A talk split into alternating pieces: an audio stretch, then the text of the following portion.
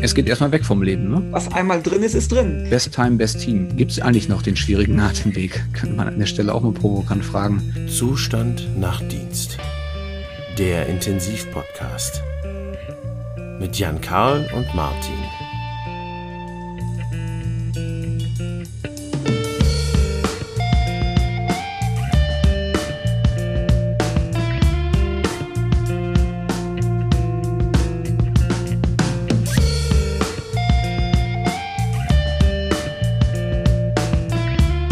Jan Karl. Moin Martin, wie ist es? Gut, ist es. Willkommen beim Zustand nach Dienst Podcast. So sieht's aus. Heute mit neuem Sound. Dem einen oder anderen mag es vielleicht auffallen. Ähm, wir haben ganz tief in die Tasche gegriffen und Mhm. uns äh, tatsächlich mal ein paar vernünftige Mikros besorgt. Ähm, aufgerüstet. Genau. Und ja, das wird sich bemerkbar machen. Hoffentlich, ja. Ja, am am Equipment lohnt. sparen ist immer falsch. Absolut. Sehr gut. Martin, was besprechen wir heute? Heute wollen wir uns so ein bisschen mit dem Thema Intubation befassen. Ähm, zum einen der Notfallintubation auf der Intensivstation, aber auch so ein bisschen beleuchten, was sind die Unterschiede zwischen der, der Intubation auf der Intensivstation und zum Beispiel der elektiven Intubation im OP. Ähm, ja, und dann würde ich gerne sofort mit einem Fallbeispiel äh, beginnen, auch Finde ich gut. Zustand nach Dienst sozusagen. Ähm, und zwar ähm, bin ich letztens zum Dienst gekommen, morgens habe die Intensivstation von einem Kollegen übernommen.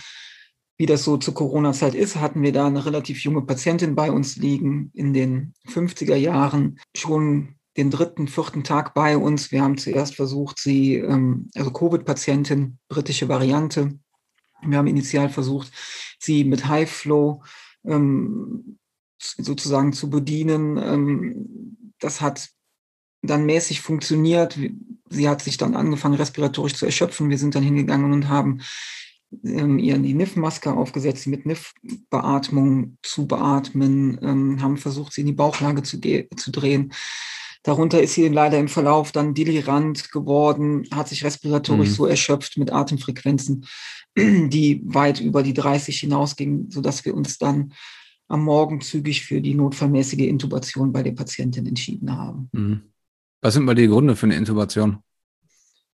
Ja, also es gibt die klassischen Gründe, die respiratorische Erschöpfung, also eine Hyperkapnie und eine Hypooxygenierung bei der Patientin, erhöhte Atemarbeit, sprich ähm, Atemfrequenzen jenseits von 30 über einen längeren Zeitraum hinaus mit deutlicher Anstrengung der Patientin. Dann Faktoren wie Vigilanzminderung, ähm, sprich der Klassiker GCS unter 9, eine klare Indikation für eine Intubation.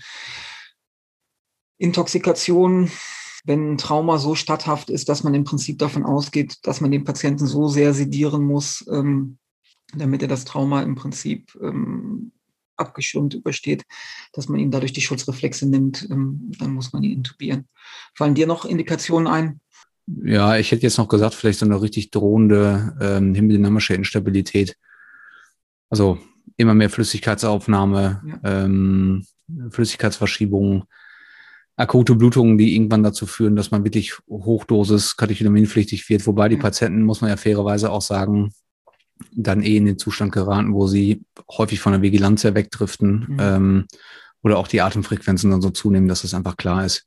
Ich kann mich an eine andere Patientin mal erinnern, die hatte so einen ausgeprägten Ilius, ähm, die ähm, hat massivst erbrochen, zu dem Zeitpunkt noch nicht aspiriert, ähm, aber das, das nahm gar kein Ende mehr, sodass wir die letztendlich auch ähm, intubiert haben. Das war aber, da stand die Indikation zur OP auch schon. Das war auch ein, ein Punkt, wo wir sie intubiert haben. Genau. So, wie gehen wir vor, Jan Kahn? Wie machen wir das bei uns? Ja, gibt ja letztendlich verschiedene Varianten. Ähm, ich finde das A und O, wenn ich mich für die Intubation entscheide, ist letztendlich, dass ich eine gute Vorbereitung habe. Ja. Also ich brauche ein gut geschultes Team, bestehend aus einem ärztlichen Kollegen, einer entsprechenden Pflegekraft. Ich muss meine Medikamente aufgezogen parat haben. Ich brauche ein Device, sei es jetzt ein Laryngoskop mit Spatel, Videolaryngoskop, unter Umständen, wenn es ein extrem schwieriger Atemweg ist, eine fieberoptische Intubation, vielleicht eine Nahrungsmaske. Also ich brauche meine Devices. Da zählt auch ein Ambubeutel aus meiner Sicht immer noch zu. Oder können wir gleich mal durchgehen, wenn wir bei Präoxygenierung sind, unter Umständen schon beim Patienten eine nicht invasive Beatmung haben, dass ich sie entsprechend darüber schon mal präoxygenieren kann. Das, was ich persönlich extrem wichtig finde, ist, dass man sich einmal nochmal, bevor man wirklich zum eigentlichen, ähm, zu der eigentlichen Intubation übergeht, im Prinzip einmal die, die Checkliste, entweder hat man es auf einem Blatt Papier wirklich oder die Checkliste im Kopf abgeht. Mhm. Habe ich wirklich alles vorbereitet. Und ich glaube, das ist jedem Einzelnen auch schon mal passiert oder kann sich dran erinnern dass unter Umständen dann im Rahmen der Intubation auffällt, verdammt, die Lichtquelle am Laryngoskop ist kaputt, ähm, der Kaff ist kaputt. Was gibt's noch für Fehlerquellen? CO2-Messung nicht angeschlossen. Sie es nicht aufgezogen? Beatmungsgerät nicht richtig konnektiert, O2-Versorgung steht nicht. Das sollte im Idealfall jetzt nicht alles auf einmal passieren, dann wird's echt ungemütlich.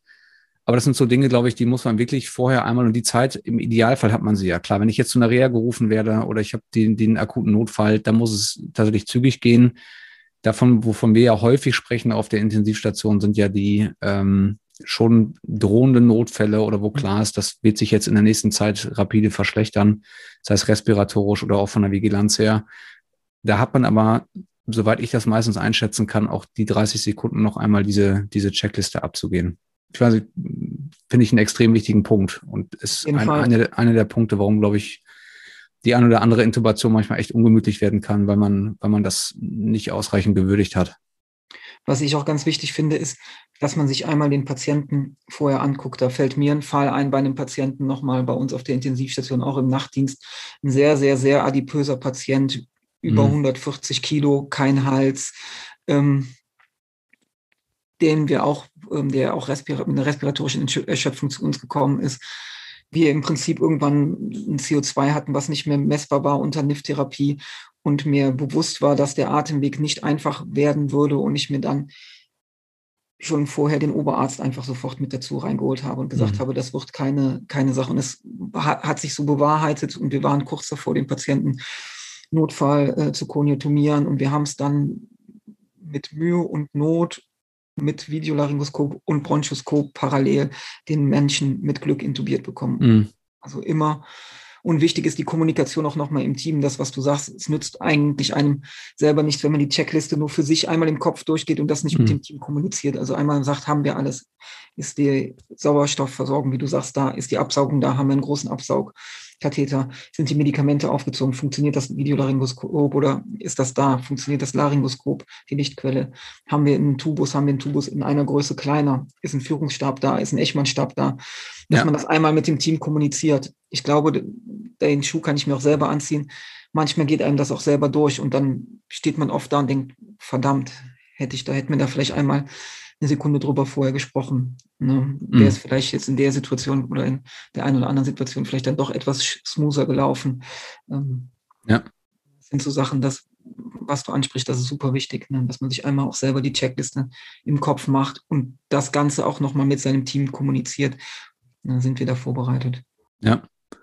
Ja, um so einen Fall durchzugehen, ähm, ich bin in den letzten Monaten also wenn es jetzt um Medikamente zum Beispiel geht, mehr dazu übergegangen, tatsächlich Ketanest zu verwenden oder Ketamin zu verwenden. Ja. Das ist ein Punkt, der sich aus meiner Sicht in, ähm, bei den Covid-Patienten, aber auch bei, ich sag mal, hemodynamisch instabilen Patienten ausgezeichnet hat oder ähm, was wirklich Vorteile hatte. Die sind deutlich hemodynamisch stabiler geblieben. Das war sehr erfolgreich um so einen Fall mal durchzugehen, wenn ich so einen Patienten intubiere und ich habe jetzt diese Vorbereitung getroffen, also ich habe mich für ein Laryngoskop entschieden, für den entsprechenden Spatel, ich sag mal bei einem Mann irgendwo zwischen vier und fünf, bei Frauen vielleicht zwischen drei und vier, ein bisschen abhängig von der Körpergröße, Tubusgröße mhm. entschieden. Wir sind als Team ähm, die Medikamente durchgegangen, gucke ich immer einmal tatsächlich, ist dieser Patient noch nüchtern? Also hat er unter Umständen auch Sondenkost gekriegt? Hat er noch getrunken gegessen vorher? Wenn das ähm, so ist, würde ich im Rahmen der, der Rapid Sequence Induction auch vorher einmal eine Magensonde legen oder wenn die Magensonde schon liegt, tatsächlich einmal vorher vernünftig absaugen. Mhm. Ich persönlich entferne die Magensonde häufig, weil ich immer eher davon ausgehe, dass ich, weil ich habe sonst eine Schiene, ne, an der es mir äh, links und rechts ähm, durch den Magen und an, an dem, am Sphinkter vorbeidrückt. Ich nehme die raus. Mache ich auch. Und dann haben wir die Medikamente im Prinzip vorher mit dem Team zusammen äh, durchgegangen Ich präoxygeniere den Patienten und die Zeit nehme ich mir tatsächlich auch. Also wenn ich die Zeit habe, drei, fünf Minuten lang wirklich mit 100 Prozent Sauerstoff, das kann man sich drüber streiten, ob man vielleicht nur 80 Prozent nimmt. Auch Sauerstoff macht Radikale und Sauerstoff kann auch, hat unter Umständen auch eine toxische Wirkung, macht Atelektasen. Wie dem auch sei, ich glaube, eine, eine Präoxygenierung wenn man die Zeit hat. Das sind unter Umständen nachher die wertvollen 30 Sekunden, die man dann mehr zur Verfügung hat, um, um den sicheren Atemweg zu etablieren. Also das sind die Sachen, die ich mache. Ich mache eine Oberkörperhochlagerung. Ich positioniere den Patienten wirklich so, dass ich für mich persönlich gut rankomme. Und wenn es Bettgitter gibt am Bett, die mich stören, nehme ich die vorher ab, dass man wirklich gute Grundvoraussetzungen hat, da die Intubation zu machen. Ja, letztendlich sind wir dann bei den, bei den Medikamenten vielleicht. Ich, ich habe es gerade gesagt, Ketamin oder ob es jetzt das S-Ketamin ist oder das, das klassische Ketamin, hat für mich in den letzten Monaten tatsächlich so ein paar Vorteile gezeigt. Das eine ist, dass die Patienten wirklich hemodynamisch stabiler bleiben. Ich sage mal, verglichen zu einer Induktion mit Propofol. Ich verwende häufig dazu Midazolam beispielsweise einfach als GABA-Agonist, um, um da eine ähm, ja, Abschirmung hinzukriegen. Und wenn ich zum Beispiel beim Esketamin äh, eine Induktionsdosis gebe, dann verwende ich irgendwas zwischen 0,5 und 1 Milligramm. Midazolam, das sind häufig 5 Milligramm. Und dann muss ich mich letztendlich ja für eine, für eine Muskelrelaxanz entscheiden, ob das, ähm, ich sag mal, auf der Intensivstation bei uns ist das gängigste eigentlich das Procuronium. Und da bleibe ich ungefähr bei einem Milligramm pro Kilogramm Körpergewicht. Damit schafft man es eigentlich fast alle Patienten sinnvoll und gut zu intubieren. Und wenn das dann funktioniert hat, ähm, klar, entweder schließt sich noch eine Bronchoskopie an, weil das eine schwere Pneumonie ist, wo man den Patienten eher absaugen muss.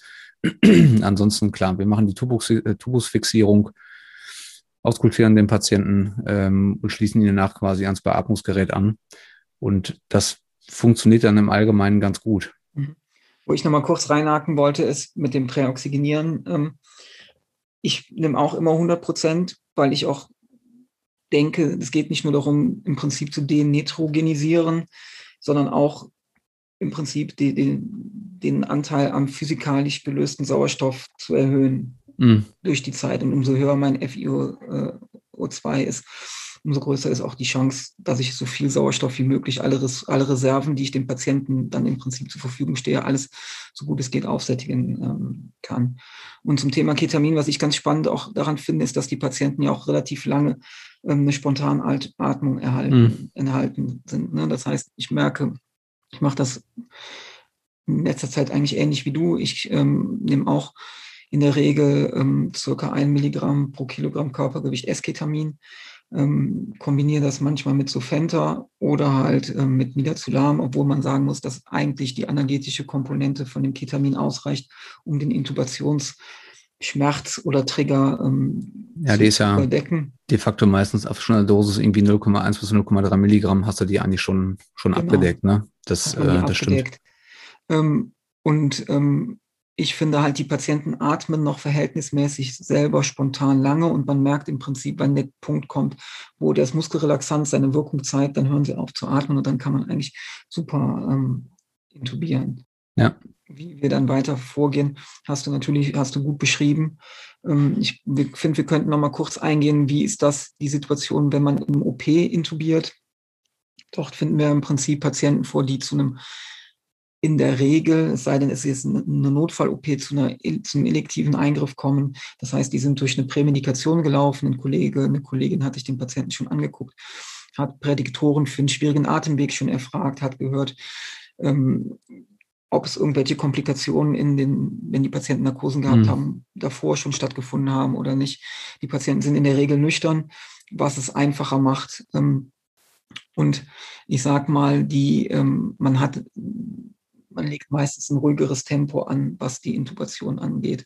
Also ich gehe meistens hin und ähm, gebe die Medikamente deutlich langsamer, lasse denen auch die Möglichkeit zu wirken. In der Regel benutze ich im OP Propofol und Sofenta zur Induktion ähm, und dann je nachdem, wie lang die Operation ist, wähle ich dann das Muskelrelaxant aus, was dann dazu passt. Ähm, die Medikamente gebe ich deutlich langsamer.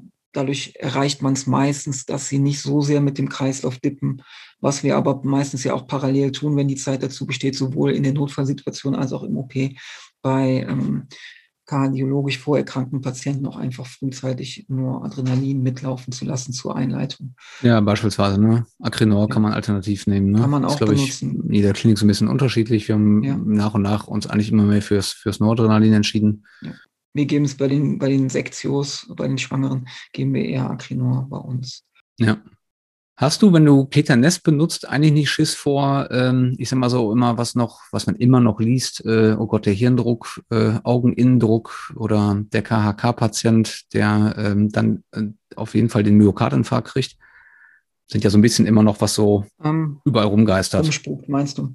Ja, also ich denke gerade, was den KHK-Patienten angeht, da gibt es Äußerungen zu, dass ja durch die gesteigerte Sympathikusaktivität durch das Ketamin die Patienten eher hyperton und tachykard werden und es natürlich sein könnte oder kann, dass dann gerade Patienten, die kardiologisch schwer oder am Herzen schwerst vorerkrankt sind, dass es dann zu einer Minderversorgung vom, des Herzens mhm. kommen könnte. Man muss aber natürlich auch sich ganz klar darüber sein, wenn ich Propofol zur Induktion gebe, was nun einfach den Blutdruck senkt, den mittleren arteriellen Druck senkt, die Gefäße weit stellt, die Patienten, in, je nachdem, vor allen Dingen in den Notfallsituationen, wo ich eine hohe Dosis schnell geben muss, um eine schnelle Narkose zu erreichen, die Patienten häufig mit dem Blutdruck in den Keller gehen. Und ob das dann für die myokardiale Sauerstoffversorgung gut ist, lässt sich halt diskutieren, ne, was dann besser oder was dann schlechter ist. Ja, das stimmt schon. Ne? Das muss ganz klar. Es gab so jahrzehntelang, ähm, Jahrzehnte oder jahrzehntelang. Ich war, ich kann mich noch daran erinnern, dass ähm, eine ganze Zeit lang Etomidate ziemlich ziemlich in mhm. war. Ja, nimm doch Eto, macht schön Kreislauf stabil, macht dafür aber auch die Nebennierenrinde ziemlich platt, um es mal vorsichtig zu formulieren. Da gibt schon nach einmaliger Gabe. Ne? Ja, genau. Und da gibt es auch schöne Daten zu tatsächlich, wo sie es bei, bei septischen Patienten mal angeguckt haben die äh, intubiert werden mussten, die, die waren in beiden Gruppen hemodynamisch stabil mit Ketanest oder mit Etomidate, haben aber tatsächlich viel häufiger eine Nebenniereninsuffizienz entwickelt unter Eto. Mhm. Ja, also ich kenne es in der Intensivmedizin gar nicht mehr. Mit den Intensivmedizinern, mit denen ich spreche, ähm, verwendet es im Prinzip keiner. Ich glaube auch wirklich nicht, dass es notwendig ist. Und ähm, ich glaube, da kann man tatsächlich mit, mit Ketanest eine gute Alternative machen. Der Punkt ist ja, wenn man das jetzt noch nie gemacht hat oder traut sich vielleicht auch nicht, ähm, gibt ja auch andere Varianten. Also ich sag mal so, Propofol bleibt ja auch einfach ein gutes Medikament und ich habe jahrelang und das mache ich auch immer noch mit Propofol intubiert. Was ich schon mache, ist, wenn man die Patienten hat und die sind hemodynamisch instabil oder die haben jetzt einen schweren septischen Schock oder der schwere hemodynamische Schock, es klappt ja häufig auch stark opiatlastig. Ja. Ne? Also ich nehme einfach eine hohe Dosis an Opiat, an Sofenta dann sind das Dosen 40, 50 Mikrogramm, tatsächlich auch bei 70 Kilo Patienten. Mhm. wenn ich das mal ein bisschen abwarte, die haben meistens natürlich einen, einen schlechten Cardiac-Index, das heißt, ich muss wirklich ein bisschen Geduld haben, aber wenn ich merke, die fangen langsam an, die Atemfrequenz geht runter und die mhm. dippen, mhm. dann ist es nicht selten so, dass du nachher auch mit 50 Milligramm Propofol hinkommst. Ja. ja. Und ähm, dann das Relaxanz äh, und dann auch eine relativ sichere Intubation hinbekommst. Das, was ich persönlich nur sagen kann, in den letzten Monaten mit Ketanest wirklich mit die besten Erfahrungen gemacht. Also was hemodynamische Stabilität angeht, habe ich ähm, da extrem wenig Schwierigkeiten erlebt. Was man auch sagen muss, um die Leute vielleicht auch so ein bisschen zu beruhigen, was das Ketamin angeht, das besitzt auch einfach eine große therapeutische Breite. Mhm. Sicherlich in Notfallsituationen sollte man immer auf das zurückgreifen, womit man sich auskennt. Ja. Aber vielleicht hat man die Chance, auch in einem kontrollierten Setting sich mal daran zu trauen. Und da ist das wirklich eine, ein sehr elegantes Medikament. Also wird im Rettungsdienst ja schon seit Jahren immer deutlich mehr benutzt, als es in der Klinik bis dato benutzt worden ist oder in vielen Kliniken bis dato benutzt worden ist. Da sind Leute, die viel im Rettungsdienst aktiv waren, zum Teil deutlich erfahrener und wenn man mit den alten Kollegen spricht, die schon seit Jahren auf dem NEF sitzen, die sagen, wir haben das schon immer Ketanes Dormicum für alles mhm. gemacht, sei es nur für eine kurze Sedierung, um eine, Repo, äh, um eine Repo zu machen oder so etwas. Aber auch beim Traumapatienten, um den einzuleiten. Ähm, wie gesagt, wir haben ja ungefähr zeitgleich damit angefangen, damit die Patienten auf Intensivstationen einzuleiten. Ja. Das spukt ja auch immer dieser Geist über diese Bad Trips, die die Patienten erleben. In Amerika machen die ganz viel fieberoptische Wachintubationen unter Ketanest Monosedierung. Ähm, die sedieren die Patienten zum Teil auf den Intensivstationen Mono mit Ketamin, wohl mit S-Ketamin und ich weiß nicht, ob das in der Mentalität ist, dass das da nicht so aufgearbeitet wird, aber was man so liest, hört man wenig darüber, dass das da ein Problem ist. Also ich glaube, wenn man das zu Narkoseinduktion nimmt und danach eh die Patienten ähm, mit Propofol oder Sofenta weiter sediert, glaube ich, spielt, macht das kein Problem, wenn man die mit äh, Ketanest einleitet. Muss man ja. sich vor diesem Punkt keine Sorgen machen. Um jetzt mal wieder zurück auf die, auf die Intubation zu kommen. Was machst mhm. du, wenn du jetzt so einen äh, unerwarteten, schwierigen Atemweg hast? Also du fängst an, ähm, bist eigentlich auch gut vorbereitet und ähm, guckst rein und stellst fest, hm, Comecli 3, fast 4, das wird jetzt unangenehm. Ja. Ähm, hängt auch so ein bisschen davon ab, habe ich, ist es eine, war, ist es eine RSI, habe ich den Patienten ähm, nicht, also konnte ich vorher nicht checken, ob er, ob ich ihn Maskenbeutel beatmen kann oder nicht. Mhm. Ähm, Im Zweifel geht halt die Oxygenierung über ähm, die Aspirationsgefahr. Also im Zweifel mhm.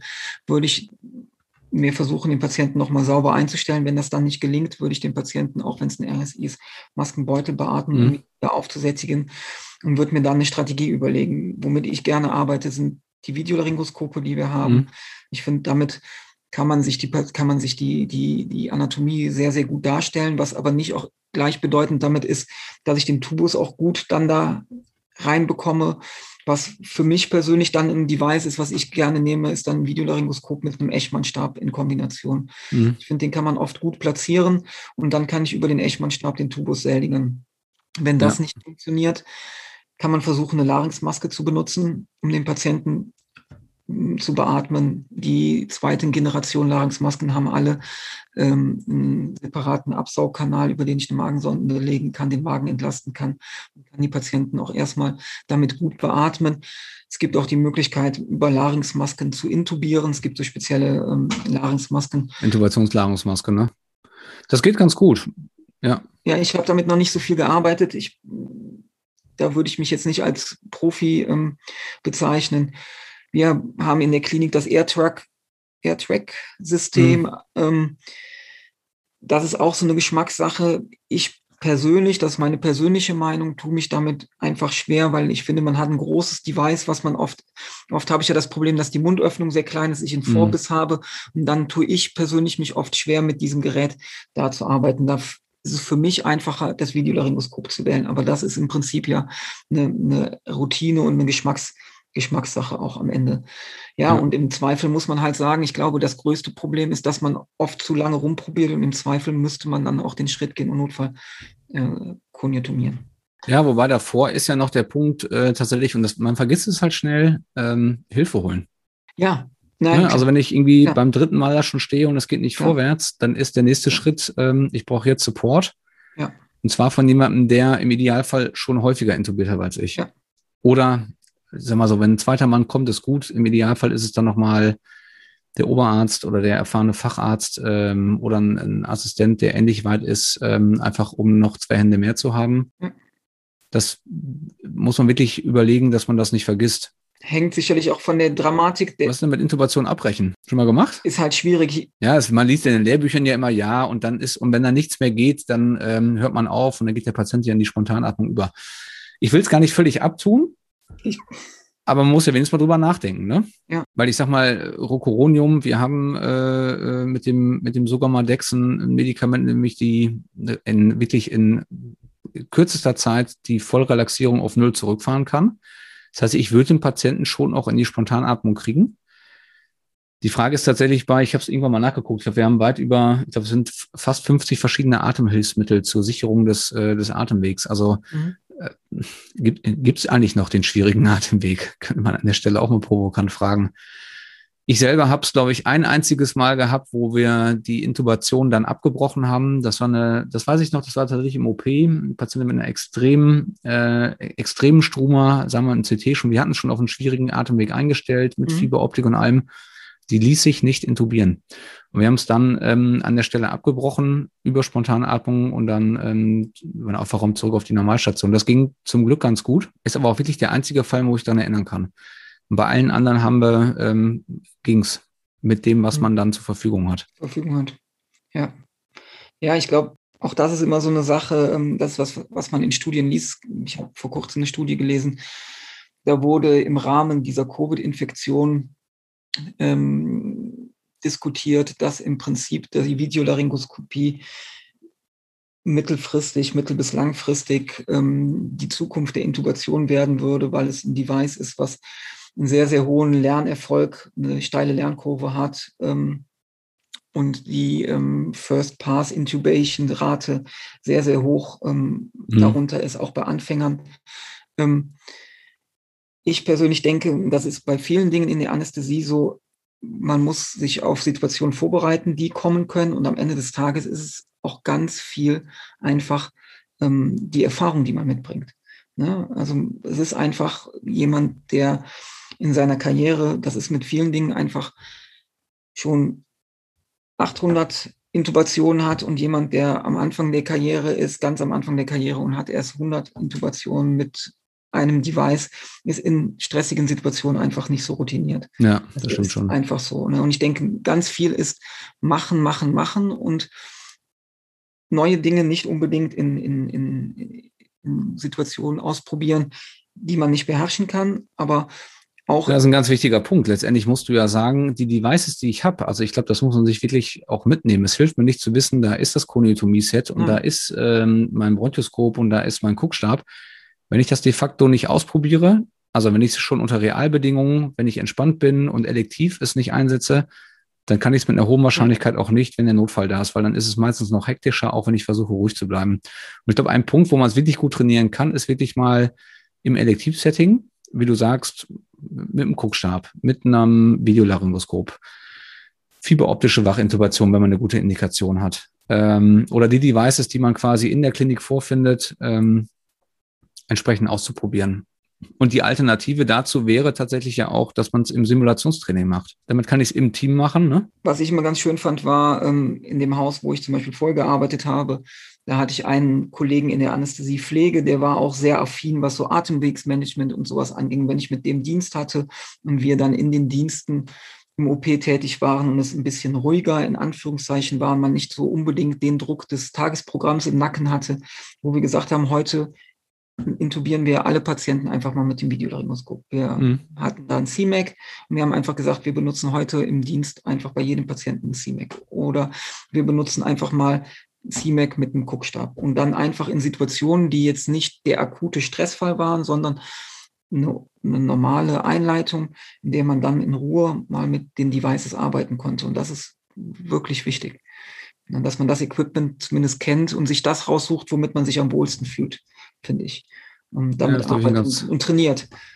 Ja. Das ist ein ganz, ganz gutes Konzept, ne? das zu trainieren. Ja. Also das fand ich super. Das haben wir, der Kollege und ich, häufig gemacht. Wenn wir dann Dienste hatten, äh, immer gesagt, so ähm, heute nehmen wir mal anstatt die Ladungsmaske den Ladungstubus. Wir hatten auch Ladungstuben zum Teil und haben gesagt, heute alle, die keine, keine Intubation brauchen, wo man auch ähm, da ein supraglottisches Device benutzen kann. Dann haben wir das geswitcht, um es einfach mal zu machen. Mhm.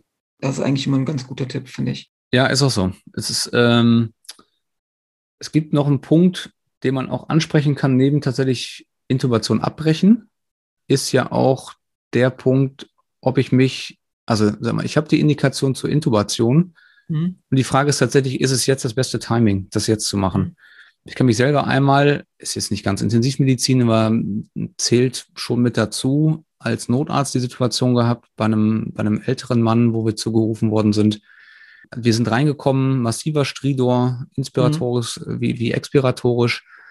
Der hatte ohne Sauerstoffsättigung, ich, ich glaube Ende 70, Anfang 80 maximal. Mhm. Und äh, wirklich Atemnot. Und ich weiß noch, wie der Rettungsassistent gesagt hat, alles klar, ich mache jetzt alles für die Intubation fertig. Und ich hatte aus dem Gefühl raus irgendwie, das war also ein schlechtes Gefühl.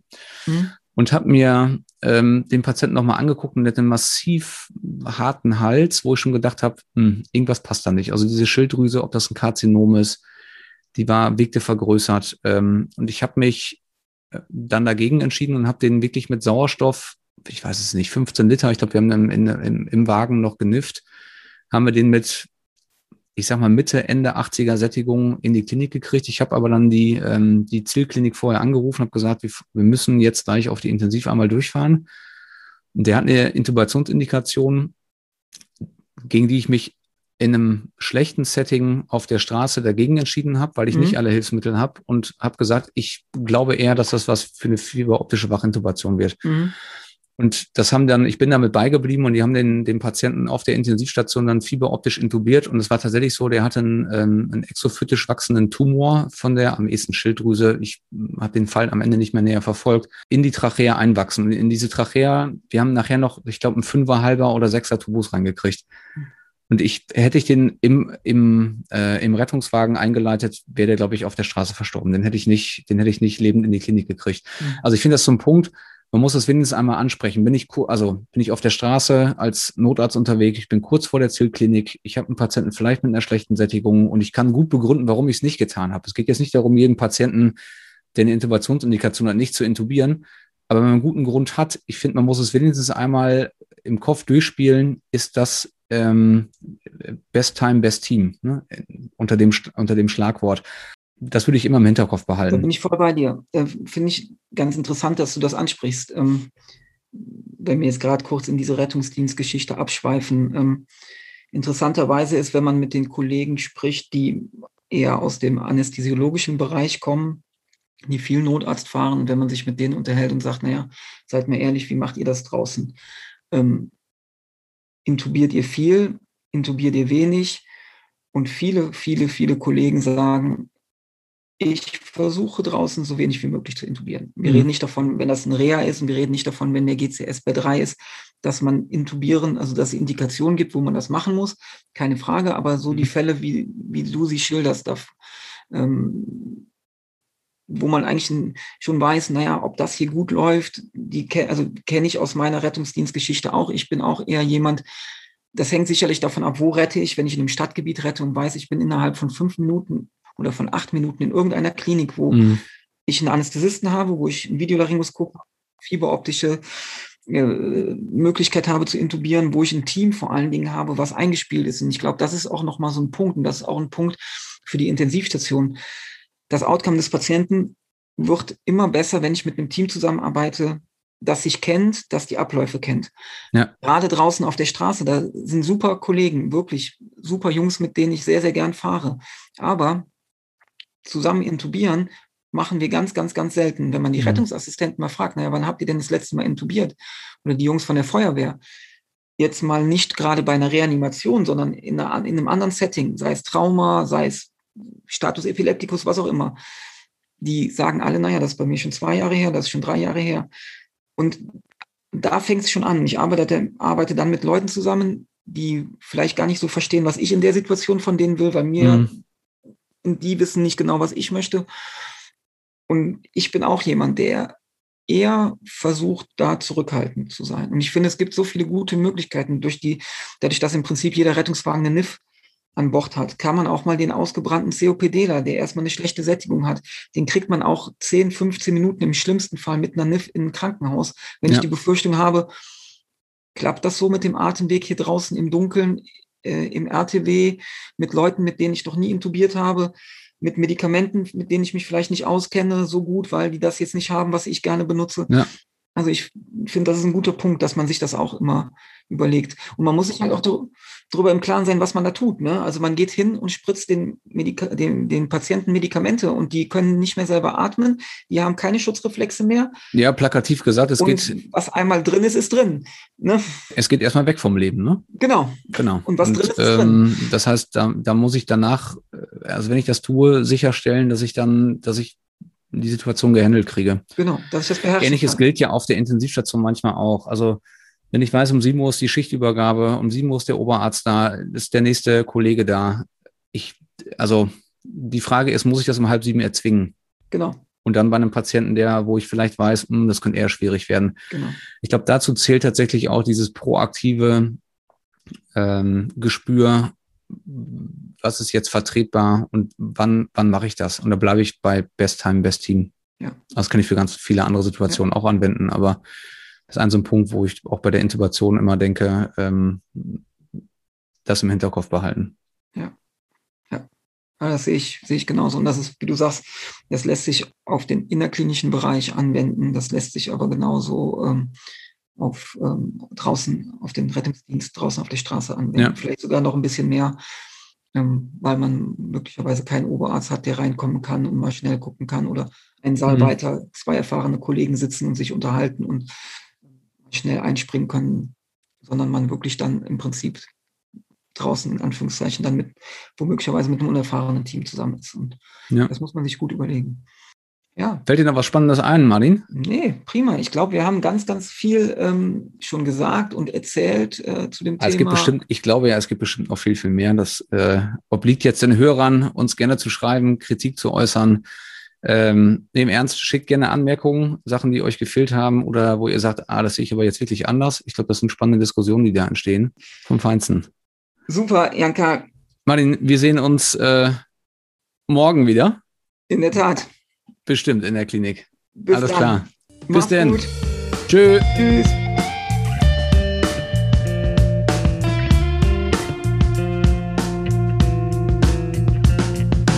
Ich will es gar nicht völlig abtun, aber man muss ja wenigstens mal drüber nachdenken, ne? Hängt sicherlich auch was ist denn mit Intubation? Was ist denn mit Intubation abbrechen? Ich hab's mit, ich, also so, sag mal, ich will es gar nicht völlig abtun, aber man muss ja wenigstens mal drüber nachdenken, ne? Sie hörten der Intensivpodcast mit Jan Karl und Martin. Im Zustand nach Dienst.